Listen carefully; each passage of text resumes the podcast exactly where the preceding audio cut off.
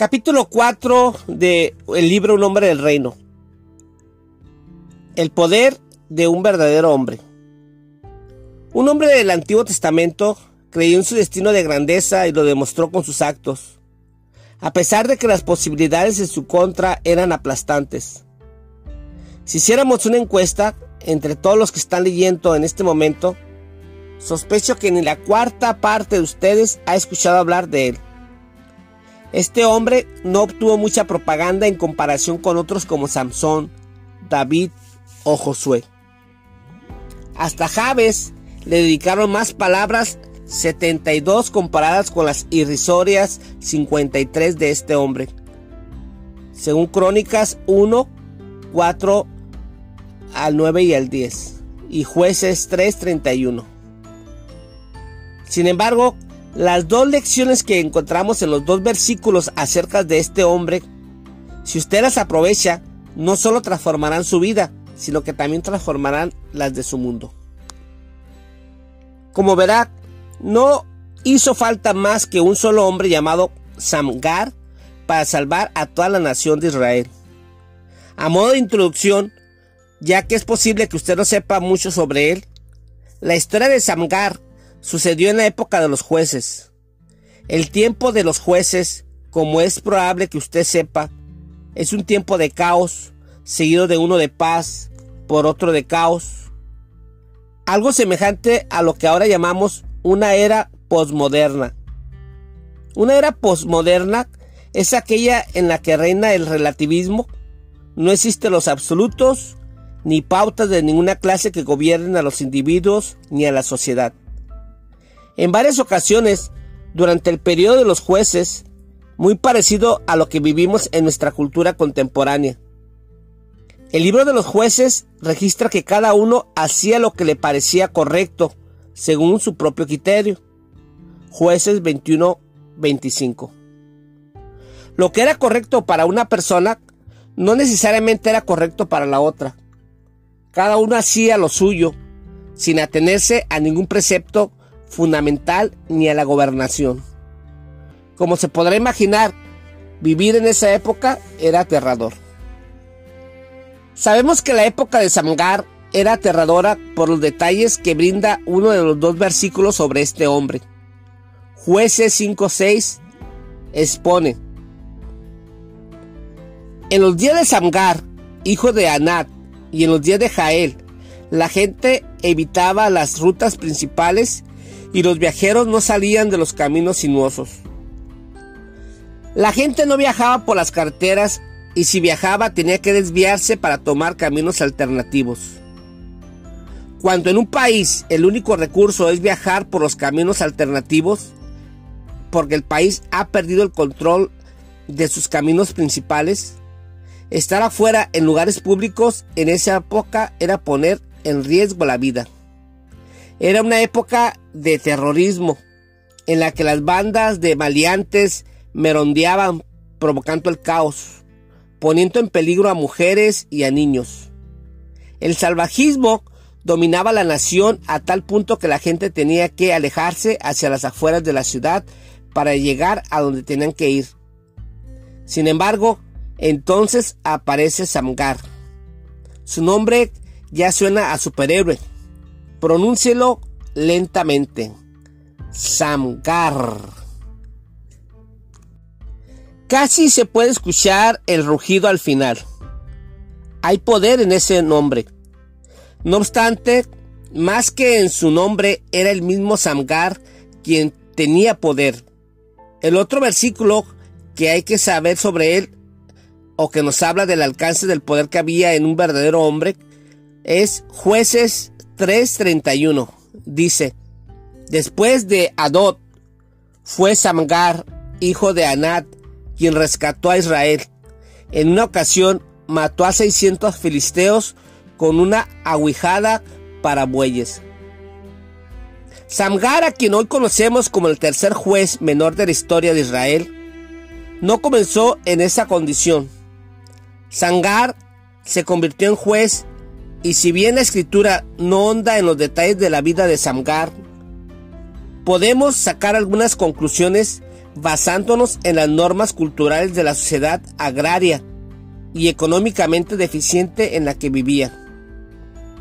Una es que Samgar comenzó con una existencia común.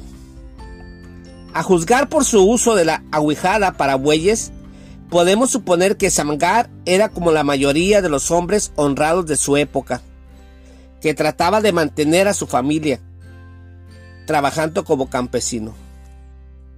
La aguijada para bueyes de Samgar debe haber sido como la de cualquier otro, un largo palo de dos metros y medio con una punta afilada.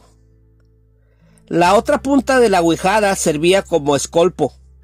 En los tiempos bíblicos, el labrador seguía al buey que iba aranto la tierra y cuanto el buey se ponía perezoso, la aguijoneaba para que volviera a andar. De la misma manera, cuando se topaba con una raíz que no podía sacar, provocaba profundo con el escolpo para extraerla. La aguijada para bueyes era una herramienta esencial para la labranza. Samgar no era un militar, tampoco era un político.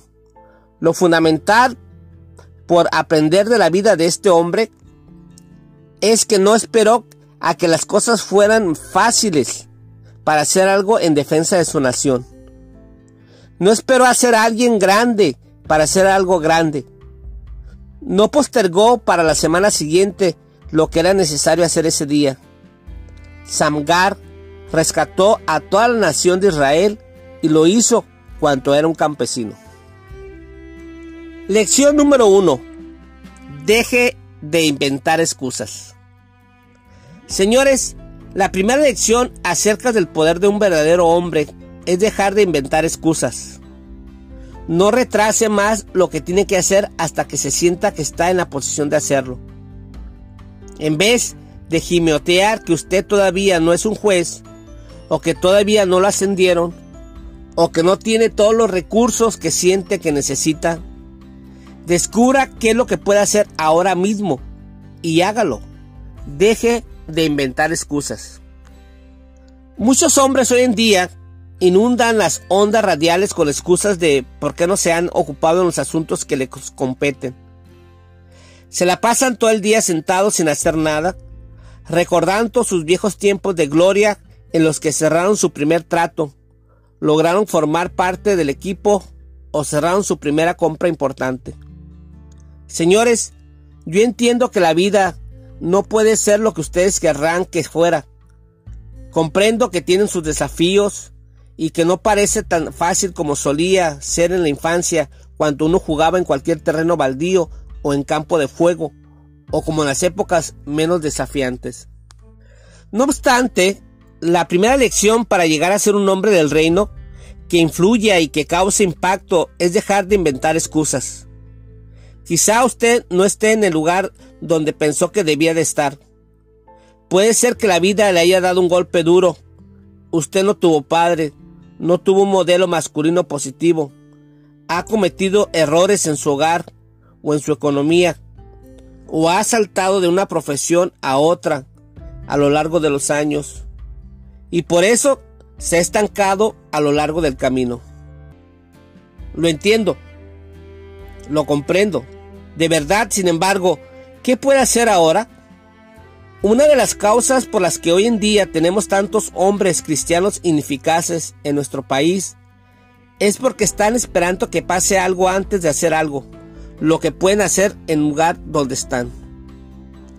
Si usted es granjero y es lo único que sabe hacer, tiene que preguntarle a Dios cómo quiere Él que usted use su oficio para influir y causar impacto en el ámbito en el que usted vive ahora. Es posible que no esté en el empleo de sus sueños ni en una situación ideal y tal vez esté literalmente varado en alguna localidad remota.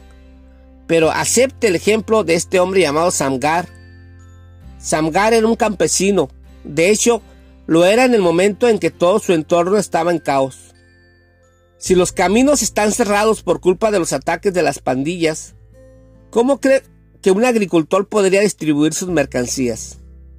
Todos sus canales de mercadeo y de distribución habían sido cerrados. La seguridad económica de Sangar era un desastre. Sin embargo, eso no le impidió salvar a todo un país con la herramienta que tenía. Samgar no estaba satisfecho con la cultura en la que vivía, pero en lugar de sentarse cruzado de brazos y lamentarlo como un telespectador en el sofá de su cama, él decidió hacer algo al respecto. Samgar decidió salvar a Israel. Recuerde que Samgar fue campesino antes de convertirse en juez. No obstante, si hubiera puesto como excusa que no era más que un campesino, nunca hubiera llegado a ser un juez. Eso se lo aseguro. Sangar llegó a ser juez porque liberó a la nación. Señores, no esperen a llegar a ser grandes para decir, bueno, ahora sí voy a hacer algo. No esperen a convertirse en un mandamás para hacer cosas de mandamás. Samgar no esperó a tener una herramienta más grande, una arma más grande, un hombre más grande ni un ejército más grande. Samgar no inventó excusas por no tener nada de eso. Vio una necesidad y se hizo cargo de ella con los recursos que él disponía. ¿Qué hará con lo que tiene? Como se puede imaginar, con un ministerio radial y televisivo que llega a millones de personas, frecuentemente suelo recibir a jóvenes pastores que se acercan después de que doy una conferencia en algún lugar o que tratan de conectarse por teléfono en la iglesia y vienen con una pregunta en mente. Quieren saber cómo pueden conseguir lo que yo tengo. Los pastores se acercan para preguntarme cuál es el secreto. Quieren saber, Tony, ¿cómo puedo lograr eso yo también? Siempre respondo, díganme, ¿cuándo fue la última vez que predicó en las cárceles? ¿O cuándo fue la última vez que se sentó en un grupo de adolescentes y les explicó lo que van a necesitar para llegar a ser hombres? A la mayoría no le gusta esta respuesta. No es lo que quisieran escuchar cuando plantearon la pregunta. No obstante, como en cualquier profesión o ministerio, si usted no está dispuesto a empezar por el principio y a demostrar responsabilidad ahí donde se encuentra, ¿cómo pretende que Dios le dé más? Nosotros no haríamos eso con nuestros propios hijos. ¿Por qué tendría que hacerlo él? Si usted le diera a su hijo un dólar y él lo perdiera, ¿le daría dos dólares? Claro que no. Primero usted quiere ver qué hace su hijo con el billete de un dólar antes de darle el doble. Es importante que los hombres dejen de inventar excusas sobre por qué no están haciendo lo máximo en el ámbito donde están, para echarle después la culpa a Dios porque no le da más. Yo no empecé en la radio ni en la televisión. Nadie lo hace. Comencé cuando tenía 15 años. Era un muchacho que predicaba con mi padre y entregaba folletitos en las esquinas de las calles todos los fines de semana en la ciudad de Baltimore. Maryland. Es más, a veces literalmente me trepaba a un auto estacionado y le predicaba a cualquier que pasara. Mi papá todavía me hace bromas al respecto. Dice que yo quería asegurarme de que todos pudieran escuchar.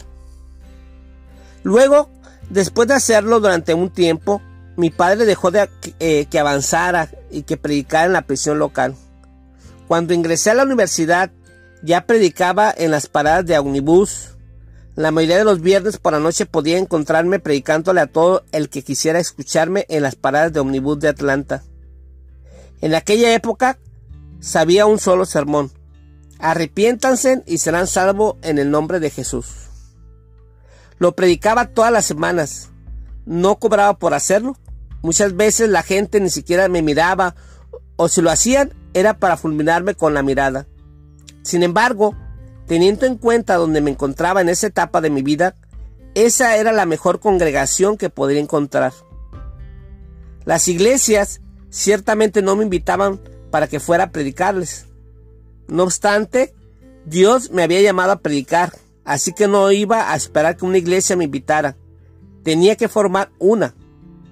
Con el tiempo, después de la universidad y de, y de ir al seminario bíblico, terminé con 10 familias sentadas en mi casa todos los domingos por la mañana, quienes me consideraban su pastor. Todavía no era mucho para los parámetros del mundo y por cierto que ni siquiera alcanzaba para pagar el alquiler, pero era lo que yo tenía y en consecuencia eso era lo que yo hacía. No me senté cruzando los brazos y dije, bueno, son solamente 10 familias y la mayoría son parientes míos. ¿Cómo voy a hacer para pagar las cuentas? Tengo que conseguirme otro trabajo y esperar para otro edificio más grande, con más personas a las cuales impactar antes de empezar a predicar. No, me propuse el objetivo de causar un impacto en esas 10 familias para el reino de Dios. De todas las maneras posibles, todos los domingos por las mañanas, con las 10 familias en mi casa, me paraba frente a un estado improvisado y seguía línea por línea mis notas de estudio que había preparado para esa semana. Y todas las semanas durante varios años fui a tocar puerta en puerta para llevar el Evangelio a las personas que vivían en el barrio donde estaba tratando de alcanzar. Finalmente esas 10 familias se convirtieron en 100, las 100, familias se convirtieron en 1000 y las mil familias llegaron a ser casi diez mil. Señores, quiero que entiendan bien este principio porque les cambiará la vida.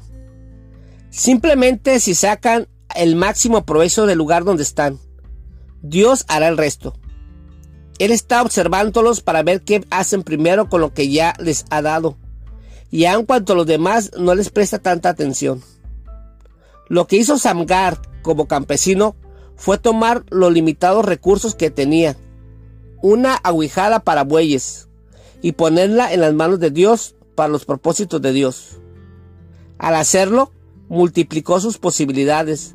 Su única posesión era una aguijada, pero la clave está en que sabía cómo usarla. Miró lo que tenía en las manos y dedujo que la punta afilada podía ser un misil, volador o una lanza. Cuando vio sus limitados recursos de una manera diferente, percibió que podía usarse para algo mucho mayor de lo que se había imaginado al principio. Nunca deje que sus limitaciones limiten lo que Dios pueda hacer con usted. Cuando observe mejor sus herramientas, puede llegar a descubrir cómo Samgar, que ya tenía más que suficiente para realizar el plan de Dios, Dios tiene para usted. Después de todo, Moisés no tenía más que un callado, pero abrió el mar rojo en dos lo único que tenía David era una onda y cinco piedras lisas, pero libró a su nación enemigo. Lo único que tenía Sansón era una quijada de un asno, pero dio muerte a los filisteos. Lo único que tenía un muchacho eran dos peces y cinco panes de cebada, pero Dios los usó para darle de comer a cinco mil hombres. Nunca mire solamente lo que tiene, imagine en qué se puede transformar lo único que tenía Michael Jordan era una pelota, pero el tipo vale cualquier cantidad de millones por ella. Lo único que tenía Hank Aaron era, su bat, pero eso generó exitoso negocio en el sur. Promociones, estatuas en su honor y en varios estadios de béisbol. Un estadio en Alabama que lleva su nombre y su ingreso al Salón de la Fama de béisbol. Sí, es posible que usted tenga escasos recursos y habilidades. Pero aunque Dios no siempre llama a los preparados, siempre prepara a los que Él llama. Lo que tiene es lo único que necesita para cumplir con el destino que Dios le ha dado en este momento. Úselo. Sangar era un campesino. No solo eso, sino que era un campesino que tenía todo en su contra. A pesar de eso, no buscó excusas. No esperó hasta tener un título de juez, él simplemente usó lo que tenía. Lección número 2. Avance un paso a la vez. Después de que dejé de inventar excusas, el siguiente principio que puede aprender de la vida de Samgar es avanzar un paso a la vez. Por un agricultor, es probable que Samgar conociera este principio como la palma de su mano. Sabía que el sembrar un grano de trigo cosecharía un tallo con tres espigas y que cada espiga traería uno, unos 15 o 30 nuevos granos. lo cual representaba unos 100 granos en total. Sangar sabía que cuando sembraba esos 100 granos con el tiempo se convertirían en mil granos que al sembrarlos representarían un millón de nuevos granos. Este es el principio de la multiplicación. Lo usamos en los negocios y en el planteamiento de estrategias. Lo usamos para el evangelismo y las misiones. Sin embargo, como Samgar estaba tan familiarizado con el principio de la multiplicación, lo usó en la batalla. Al leer jueces 3.31, encontramos que Samgar mató a 600 hombres. Si lo leyó demasiado rápido, es posible que no se haya detenido para pensar que un hombre que mata a 600 hombres es algo que no tiene mucho sentido. No solo es ilógico, tampoco parece posible. No importa si tenía una ametralladora en las manos o es posible que hubiera alcanzado algunos hombres, pero un solo hombre contra 600 finalmente caería abatido. Entonces, ¿cómo hizo Samgar para derribar a 600 hombres y seguir de pie? Derrotándolos uno a la vez. Al igual que usted hace cuando trata de bajar de peso un kilo a la vez. Un libro se escribe un capítulo a la vez. Y se gana el supertazón un partido a la vez. Así es como se hace. No se hace todo de una sola vez. Si lo intentara, no llegaría muy lejos en ninguna manera. Como jueces 5 nos dice que nadie viajaba por las carreteras principales, en esa época podemos suponer que los enemigos de los israelitas operaban en pandillas. Esa era la única manera en la que podía cubrir tanto territorio al mismo tiempo. Si todos los caminos principales eran peligrosos, eso significa que había un pelotón por aquí y otro por allá para intimidar a los viajeros que vinieran de cualquier parte. De manera que, cuando Sangar realizó su exploración, atacó un grupo a la vez. No atacó a los 600 a la vez, atacó una pandilla aquí y otra por allá. Los destruyó por partes. Una de las mayores excusas que ofrecen los hombres al enfrentarse con lo que parece un desafío o una meta insuperable es decir que ellos no pueden hacerlo todo y por eso no hacen absolutamente nada. No obstante, tal como el grano de trigo sembrado en la tierra, si usted enfrenta cada desafío un paso a la vez, un día a la vez, un proyecto a la vez. Se sorprenderá hasta dónde podrá llegar. Muchos hombres quieren hacerse millonarios jugando a la lotería. Sin embargo, todos tuvimos la oportunidad de hacernos millonarios ahorrando simplemente 100 dólares por mes a partir de cuando cumplimos 18 años, dejando que esta suma se incremente con los intereses. No obstante, cuando no miramos a largo plazo, ni hacemos planes que vayan mucho más allá que lo que podemos ver, somos pocos los que damos los pequeños pasos necesarios para llegar a la grandeza. Un hombre salvó una nación porque no intentó salvarla de una sola vez. Hizo lo que pudo en el lugar donde estaba, con lo que tenía, y muy pronto había matado a 600. Caballeros, ese es el secreto, y este es un secreto poderoso si tan solo se apropian de él y lo aplican. Su linaje no coincidía con su propósito.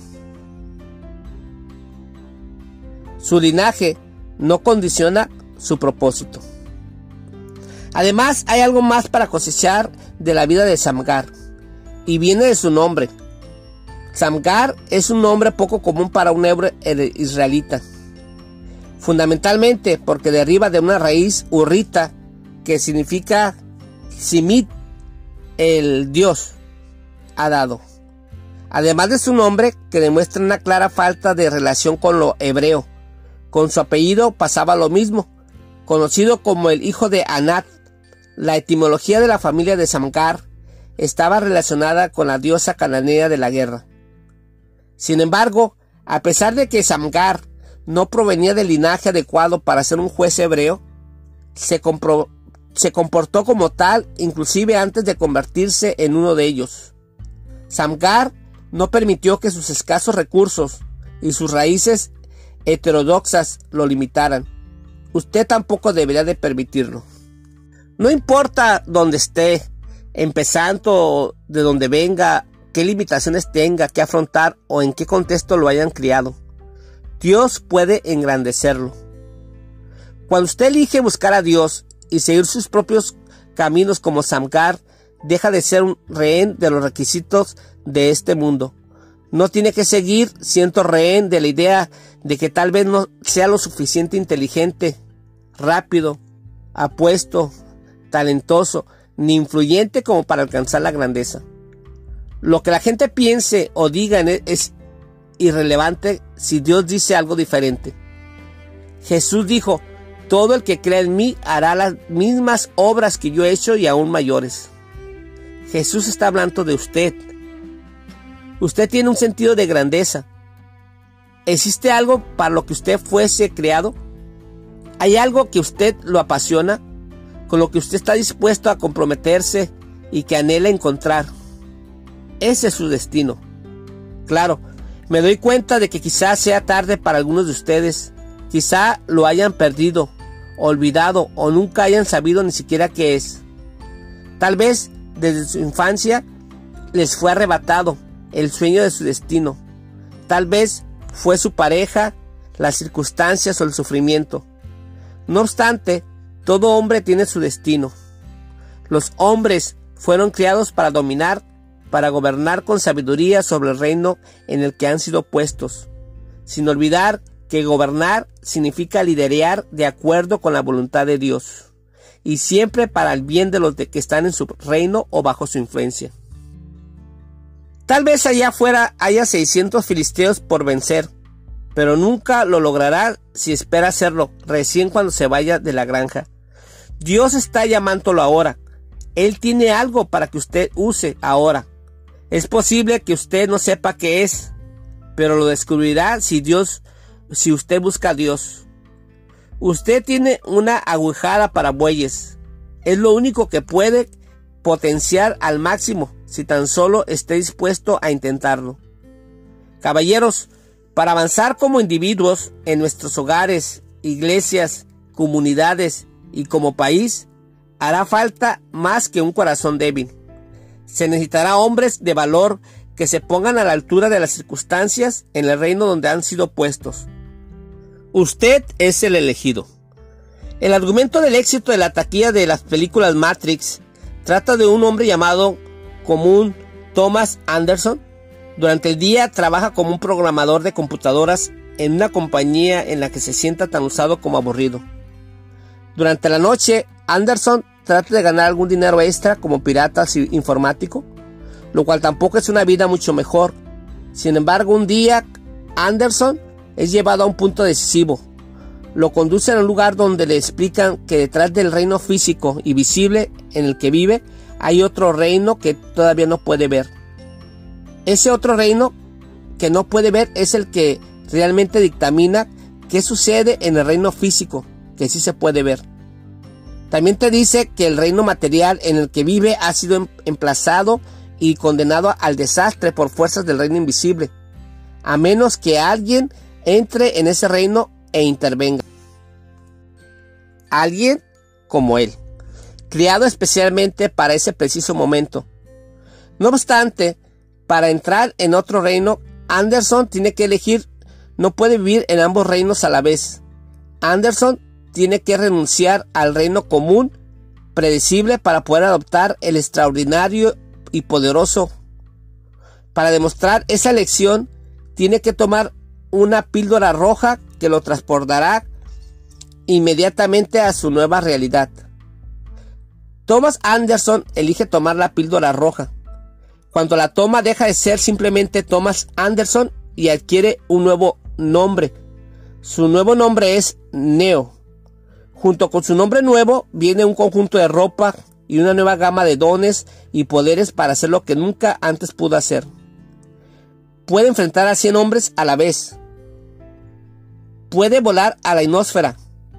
Detener mil balas con la mente. Neo puede hacer cualquier cosa en ese momento, en ese nuevo reino. Hasta conseguir a la chica, una hermosa mujer llamada Trinity, que cree en él y que ha soñado con el momento en que él llegaría a su vida. Sin embargo, lo más importante de todo es que Neo descubre su propósito, su trascendencia, su sustancia, su razón de ser. Neo fue traído a este nuevo reino porque era el elegido para liberar a los que estaban atrapados en el funesto entorno de donde él provenía. Neo era el elegido. Como recordará, la película se convirtió en una trilogía. Con el correr de las peleas y de las guerras, se producía en todas ellas. Neo finalmente venció a las legiones reunidas contra él, una fuerza de millones de clones llamados Smith. Lo que es más importante, todavía es que lo hizo como un solo hombre. Neo los derribó a todos por sí mismo. Neo era el elegido. Estas son mis películas favoritas, no solo por la acción y las aventuras, sino también por lo moral que puede trascender la pantalla y cambiar sus vidas. Si lo permitimos, si usted se lo permite, ¿por qué como Thomas Anderson, usted también tiene un propósito? trascendencia, sustancia, una razón de ser. Usted tiene una batalla que ganar, tiene un enemigo por vencer y un reino para liberar. Usted es el elegido. La elección es suya. Puede tomar la píldora roja que le ha ofrecido la píldora impregnada con el poder y la autoridad infundido por la sangre de Jesucristo, o ser conducido a su llamado a la grandeza, o puede usted tomar la otra píldora para vivir simplemente lo que resta de su existencia común. Usted es el elegido.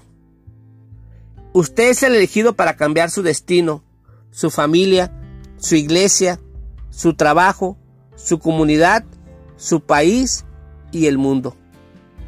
Nadie lo obligará a dar el paso en respuesta a su llamado.